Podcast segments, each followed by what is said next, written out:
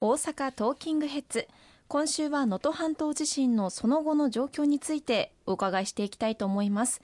まずは被害状況などについて具体的にお伝えいただけますでしょうか？はい。冒頭オープニングでも言っていただきましたけれども元旦当日午後4時10分頃にマグニチュード 7.616km の地点での地震が発生をいたしまして石川県の鹿町では震度7を観測をいたしました。また大阪をはじめ全国各地で震度6強から震度1の地震が観測された次第でございます。さらには大津波警報が発表されましたけれども各地で津波も観測されました。その後余震も続いておりまして1週間の間にですね1215回もの震度1以上の地震が余震が観測されております。今後1ヶ月程度最大震度5程度以上の地震に注意が必要と言われておりますしまた海底での大きな地震が発生した場合には津波にも注意が必要だという状況でございます。能登半島地域では大変大きな被害が出ておりまして断水あるいは停電も続いている地域も残っておりますし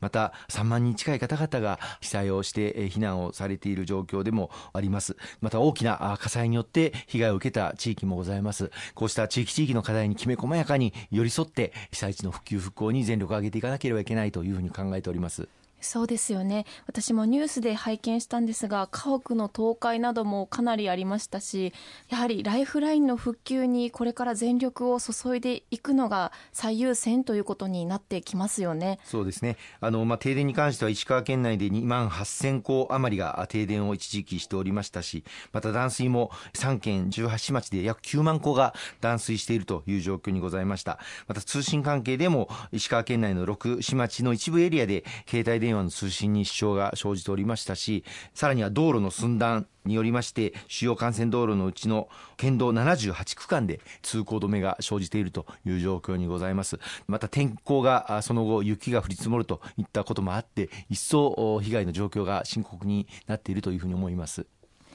通行止めなどがたくさんあるのでなかなか事態の把握を行うことも難しいと思うんですけれどもここは石川県にも公明党の議員地方議員さんがいらっしゃいますのでそういった議員さんとうまく連携しながら努めていくということでよろしいでしょうか？はい、えっと、あの石川県の公明党の地方議員また国会議員連携をしながらあ現場あ避難所を中心に回らせていただいております。当然ながら安全には十分にあの気をつけながら対応あのさせていただいておりますし避難されている被災者の方々のニーズを把握していくということがあのメインでございます。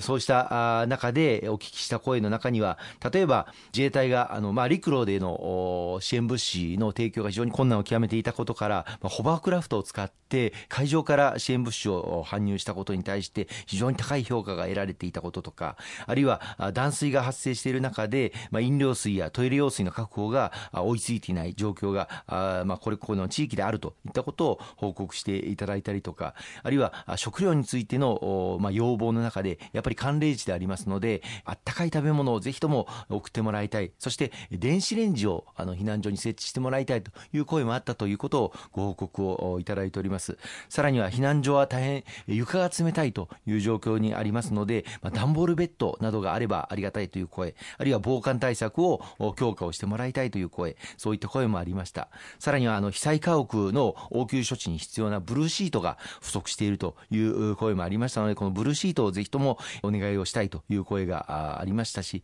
さらには大変先進的に疲弊をしている被災者の方々が多いので、メンタルケアの体制も強化をしてもらいたい、まあ、そういった声もございました。こうした様々なお声をもとに政府に要望を伝えて、政府の方で適切な対応、必要な支援物資も含めて早急に送っていただいたところでございます。なるほど。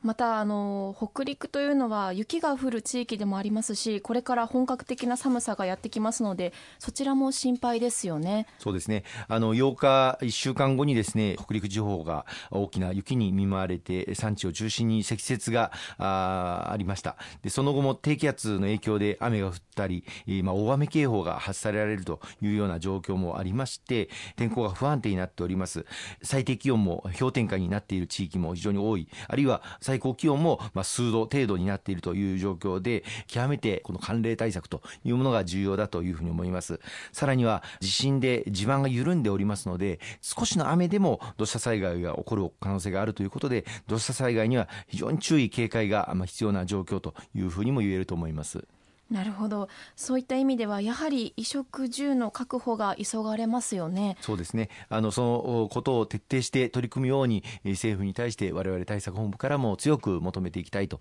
いうふうに思っています。はい。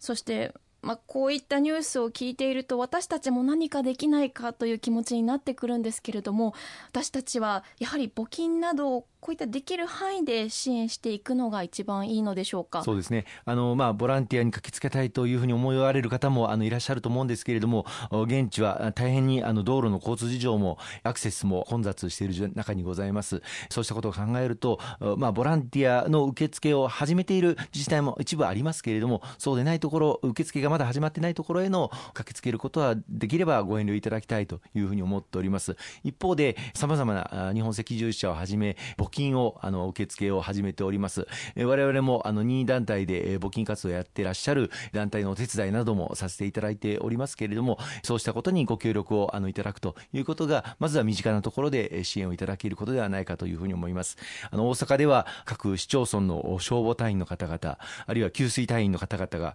が被災地に元旦以降駆けつけて救難救助活動に当たっていただいております。また先日私地域である清掃会社を訪問した時にに清掃のパッカー車もですね、応援にこれから行くんですということをおっしゃっていました。あの被災地ではゴミ処理場も被災をしていて、ゴミの処理もできないという中で、遠方、まあ、例えば富山県とかまでゴミを搬送しなければいけないということをお手伝いに行っていただいている企業の方々もいらっしゃいます。多くの方々にご協力をいただいていることに心から感謝を申し上げたいと思います。はい。私たちもできることを無理せずに焦らずにやっていくことが大切なんだなと話を聞いて思いました。そして番組でも防災減災の取り組みについて様々お伝えしていますが災害はいつ起こるか分かりませんので日頃からの意識を持って備えだけでも私たちもしっかりとしておきたいですよね。そうですね。あの災害への対応は、まあ、自助共助公助と言いますけれども、まあ、まずは自分で自らの命を守る。そしてご家族あるいは地域の方々とともどもに地域の皆さんの命をまずは自分たちで守るということが最優先になろうかというふうに思います。その上で公助、まあ、自衛隊消防警察などが駆けつけるには一定の時間かかりますのでそれまでの間生き延びれるだけの備えをしっかりしておくということが極めて重要だと思います。国会の方でも昨年防災減災国土強靭化基本法の法律改正を行いまして今5カ年加速化対策というものを15兆円の投資を行って老朽化した橋や道路の長寿命化更新などを行っておりますけれどもこの5カ年加速化対策を終了した後も継続して防災減災対策を行っていく中期計画を政府に策定させることを義務付けさせました。今後も政府を挙げて各地域が防災減災国土強靭化を進めていく災害に負けない地域づくりを進めていくそのことを国を挙げて後押しをしていきたいというふうに思っております。はい。ありがとうございます。それでは後半も引き続き伺っていきます。